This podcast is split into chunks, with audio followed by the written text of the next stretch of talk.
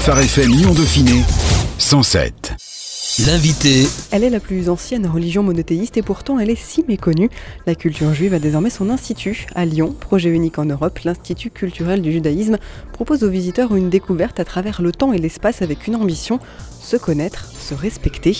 Alors que les Juifs sont au cœur du temps de Pessar jusqu'à samedi, Phare FM Lyon Dauphiné est parti à la découverte de l'Institut culturel du judaïsme, accompagné de Henri Fitouchi, son directeur. Bonjour Henri. Bonjour. L'Institut culturel du judaïsme ne se veut pas qu'un musée. De quoi s'agit-il? En fait, il s'agit d'un institut, et le mot est bien choisi. Ils n'ont pas choisi le mot musée, mais institut, parce qu'il s'agit en fait de faire découvrir le judaïsme à nos visiteurs sous toutes ses facettes. Le judaïsme, bien sûr, on va parler de religion, mais aussi de culture et d'histoire.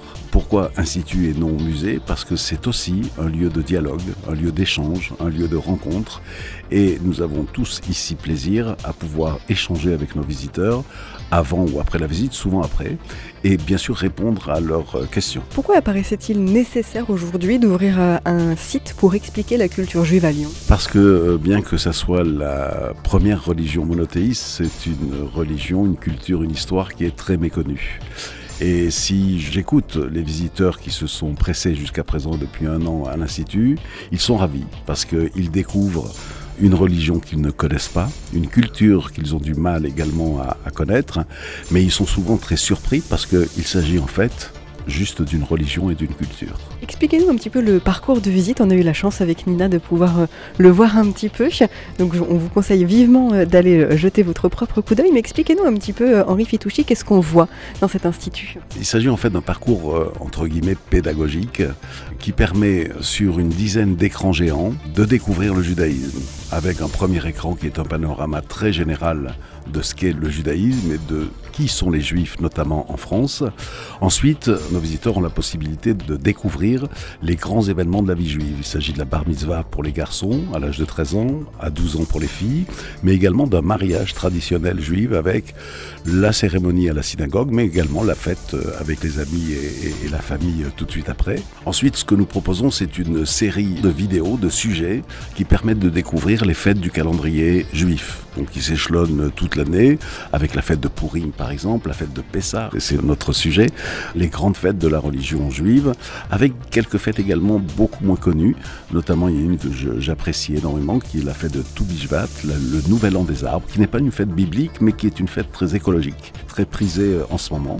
Et puis un dernier écran qui clôture la visite, qui est essentiellement basé sur l'explication des préjugés, de l'antisémitisme et du racisme.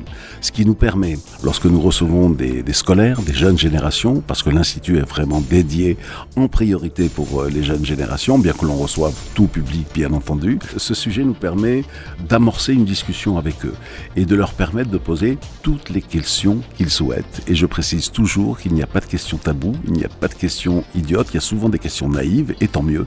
Et on se plaît à répondre à toutes ces questions. Avec également un point d'orgue dans la visite de l'Institut qui est une salle de réalité virtuelle où l'on propose d'être en immersion totale pendant 10 minutes dans l'organisation d'un Shabbat dans la grande synagogue de Lyon et dans une famille juive. Le public cible principal de cet institut, c'est vraiment les jeunes, les scolaires, avec une vraie visée pédagogique.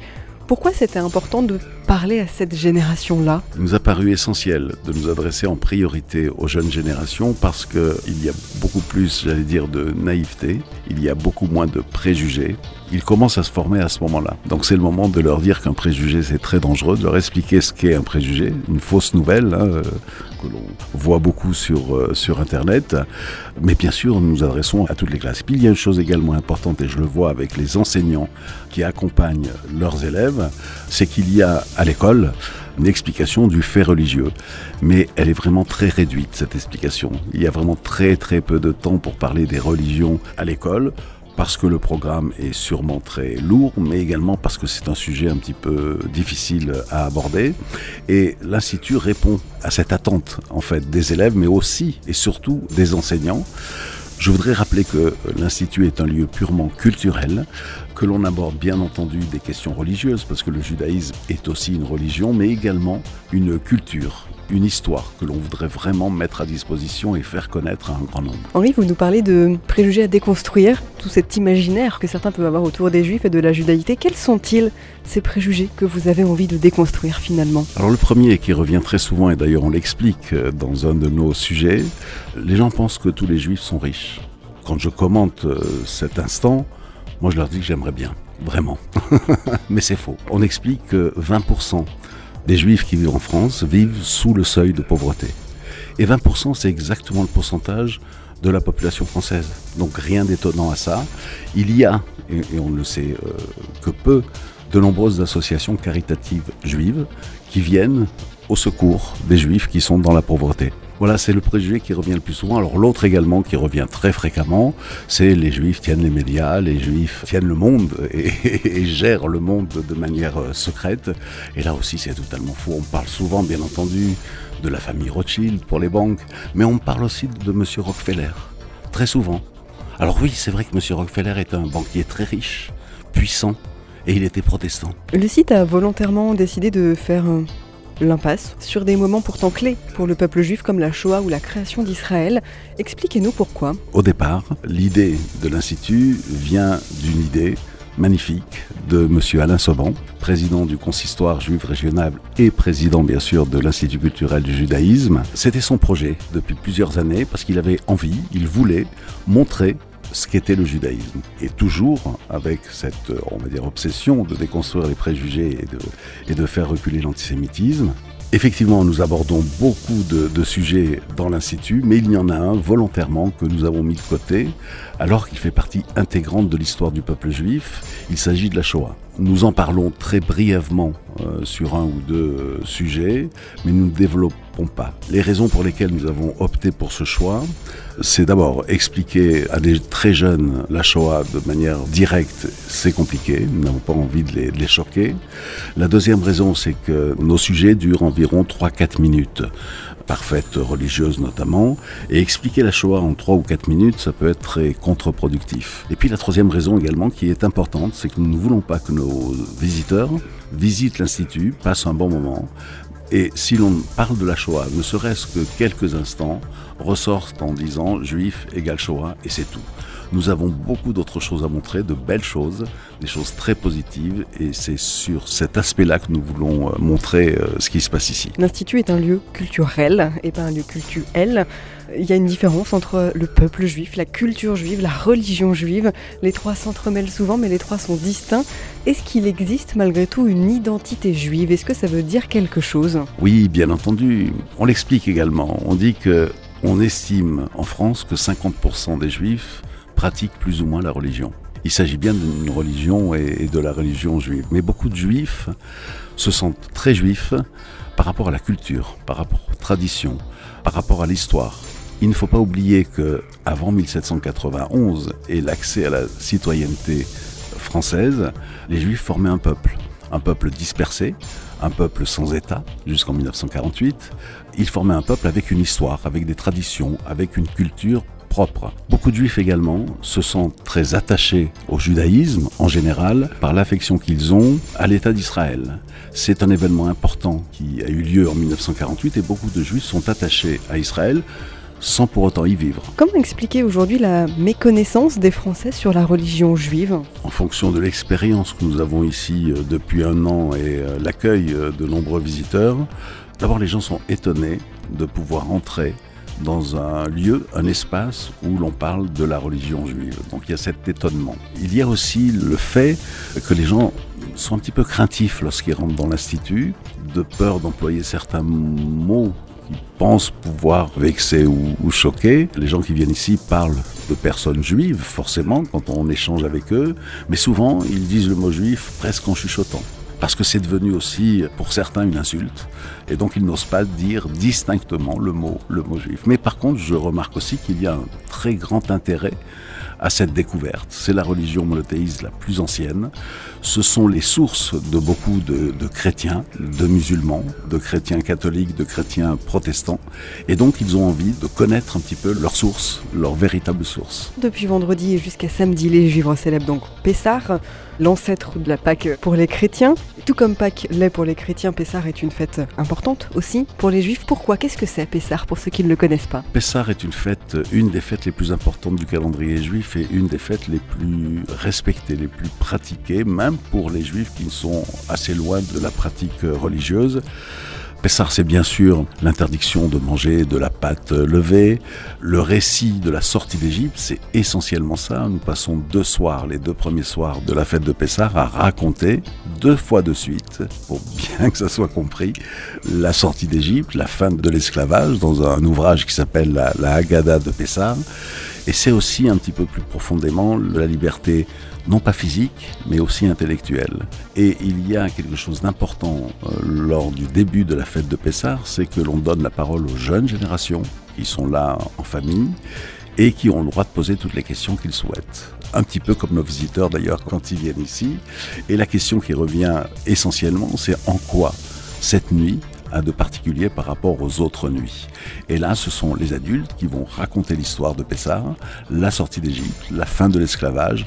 Alors j'aime bien parce que j'essaye de faire des parallèles quand je fais des commentaires sur la fête de Pessah à nos visiteurs. Je leur dis qu'effectivement c'est la fin de l'esclavage la liberté d'esprit.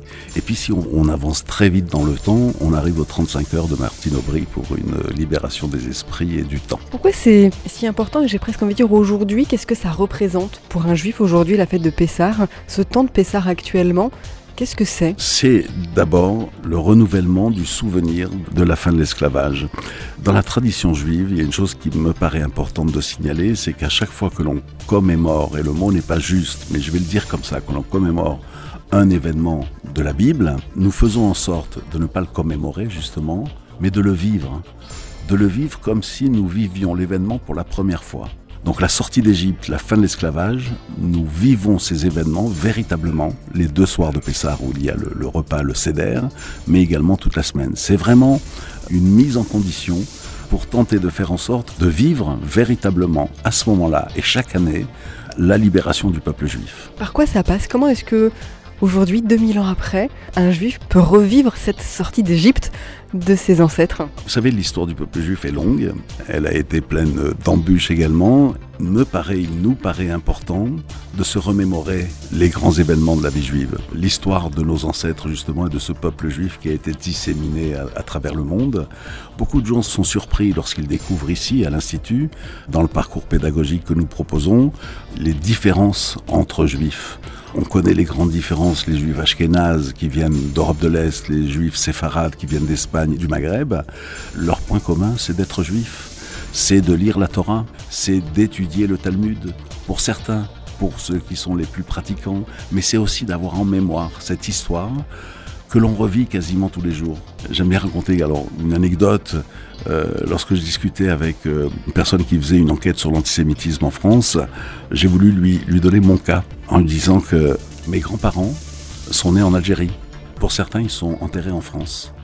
Moi, je suis né en Algérie également à l'époque où l'Algérie était française. Je vis en France. Je ne serai jamais enterré en Algérie. Mon fils est né en France. Il habite depuis dix ans en Israël. Mes petits-enfants sont nés en Israël. Ça veut dire sur quatre ou cinq générations, pas un juif que je connais n'est enterré là où il est né. Alors on parle des exodes du peuple juif en l'an 70, des différentes expulsions des pays euh, de l'un ou de l'autre, mais notre histoire, elle, se vit encore aujourd'hui de la même façon. Alors, ce n'est pas une crainte, hein, je, je vis très bien en tant que juif, mais je pense qu'on a également ça à l'esprit, et la fête de Pessah nous rappelle également ça, les exodes différents, le départ d'un pays pour un autre pays. Et cette histoire, elle est vraiment ancrée, alors j'ose pas dire dans nos gènes, mais en tout cas dans notre mémoire. Pessah, c'est aussi un moment de fête où on mange bien, où on mange beaucoup.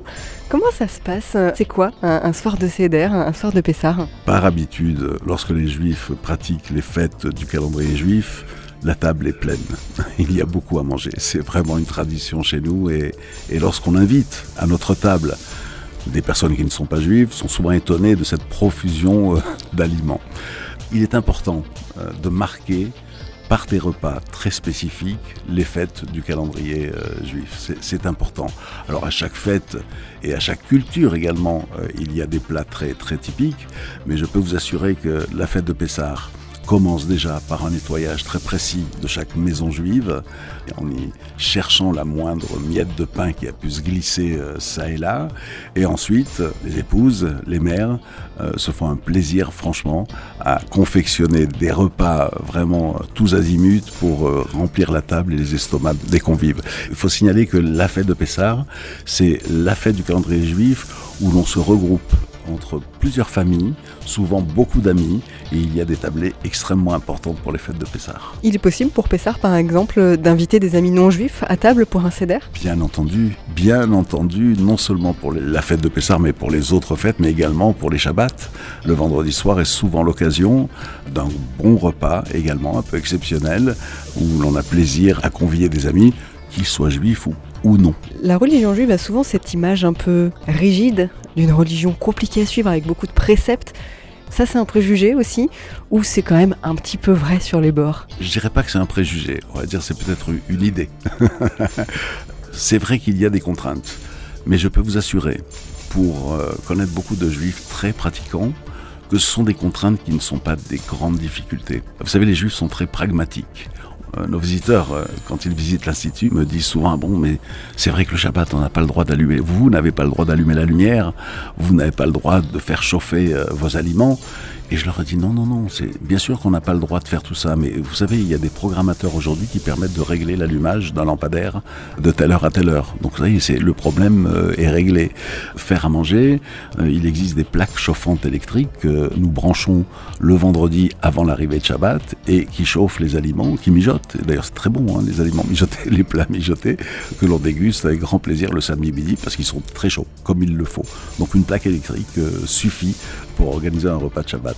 Alors c'est vrai que on peut imaginer, considérer qu'il y a plus de contraintes que dans d'autres religions, mais je peux vous assurer pour ceux qui le souhaitent, il n'y a aucune difficulté à respecter ces contraintes-là. Cette lutte contre l'antisémitisme qui aujourd'hui ressort euh, de plus belle, on a vu euh, très récemment euh, l'affaire de ce jeune qui a été agressé et qui est mort. D'année en année, on entend de plus en plus, il y a de plus en plus d'histoires comme ça qui ressortent sur des, juifs agressés. Comment est-ce qu'on vit avec cette épée de Damoclès au-dessus de la tête, ce fait de se dire je risque presque ma vie parce que je suis juif dans un pays qui pourtant est relativement sûr, dans un pays comme la France? Vous avez raison, vous avez raison, mais ce n'est pas une épée de Damoclès. Vous savez, l'antisémitisme existe depuis toujours. Il a commencé par l'anti-judaïsme des chrétiens.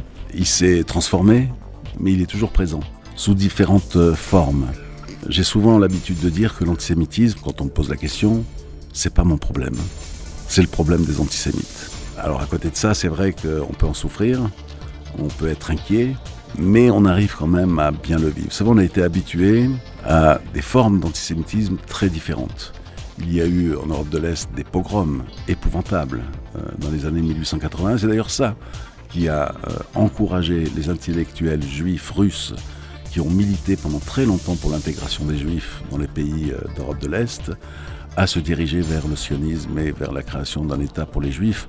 On ne parlait pas d'État à l'époque, on parlait de foyer, on parlait de refuge. L'idée de l'État est venue euh, bien plus tard. On a connu aussi, et là en France, un antisémitisme d'État, sous Pétain, avec des lois juives qui interdisaient aux juifs, d'abord on a ôté la nationalité française aux juifs qui vivaient en France, on leur a interdit de pratiquer certaines professions. On leur a même interdit de rentrer dans les jardins publics et de s'asseoir sur un banc public. Donc euh, on a connu cet antisémitisme d'État. On a connu également l'antisémitisme d'extrême droite. On connaît aujourd'hui une autre forme d'antisémitisme. Alors les mots sont difficiles à trouver, mais j'en ai pas d'autres que arabo-musulman. C'est comme ça qu'on l'appelle. Il faut reconnaître qu'aujourd'hui, et depuis ces dix dernières années, 12 ou 15 juifs sont morts parce qu'ils étaient juifs et leurs assassins venaient de cette culture-là, arabo-musulmane. Ce n'est pas une insulte que je dis, c'est un fait, et ils sont morts uniquement parce qu'ils étaient juifs. Et quand je dis simplement à nos visiteurs, puisqu'on en parle de ce sujet, que 12 personnes sont mortes juives en France parce qu'elles sont juives, moi ça me fait mal au cœur d'associer un antisémitisme aussi violent, des morts, à la France, qui est le, premier pays, je le répète, à avoir émancipé ses juifs, à avoir accordé la nationalité française aux juifs qui vivaient en France. Mais c'est comme ça, on fait avec. Et à l'Institut, et c'est la raison pour laquelle il a été créé et ouvert, c'est justement pour essayer de combattre cet antisémitisme en direction des jeunes générations et bien sûr de tous les visiteurs qui nous font le plaisir de venir nous voir. Ça se veut aussi cet institut un lieu de dialogue interreligieux cette idée de travailler tous ensemble avec les musulmans, avec les chrétiens, avec les juifs de la région, pour aussi arriver à œuvrer et à déconstruire des préjugés tous ensemble Absolument, je pense qu'on n'y arrivera pas tout seul. Et lorsqu'on a en face de nous, et je le constate quasiment tous les jours, des gens de bonne volonté, on peut associer nos efforts pour mieux se comprendre, mieux se connaître avant tout, mieux se comprendre et vivre en bonne harmonie. Vous savez, je dis souvent, notamment aux jeunes qui sont là, aux élèves, qu'il faut s'enrichir de nos différences. On est différents, c'est un fait, mais il faut s'enrichir de ces différences et non pas les confronter et les mettre euh, en violence. Moi, j'attache beaucoup d'importance à la relation que j'ai créée entre l'Institut et l'Église catholique, par exemple, entre l'Institut et l'amitié judéo-chrétienne, qui sont très dynamiques, qui sont vraiment euh, extraordinaires, entre l'Institut et l'Institut euh, français du culte musulman euh, à Lyon et la mosquée de Lyon, avec le musée de l'Antiquaille, le musée du, du, christianisme, on a des projets en commun qui nous permettront de, proposer une visite interreligieuse sur une journée avec l'Office de tourisme de Lyon très bientôt. Et on vous en fera bien sûr part dès qu'on aura plus d'infos à ce sujet. Merci beaucoup. Henri Fitouchi, on rappelle donc que vous êtes le directeur de cet euh, institut culturel du euh, judaïsme qui a été euh, à l'initiative d'Alain Seban, donc fondateur président du consistoire régional Rhône-Alpes Centre. C'est ouvert à la visite cet institut culturel du judaïsme de Lyon du dimanche au jeudi de 10h à 17h hors jour férié du calendrier hébraïque et vous retrouvez plus d'infos sur le icj-lyon.org. Merci beaucoup Henri. Merci Anaïs, merci beaucoup. Phare FM Lyon Dauphiné 107. 107.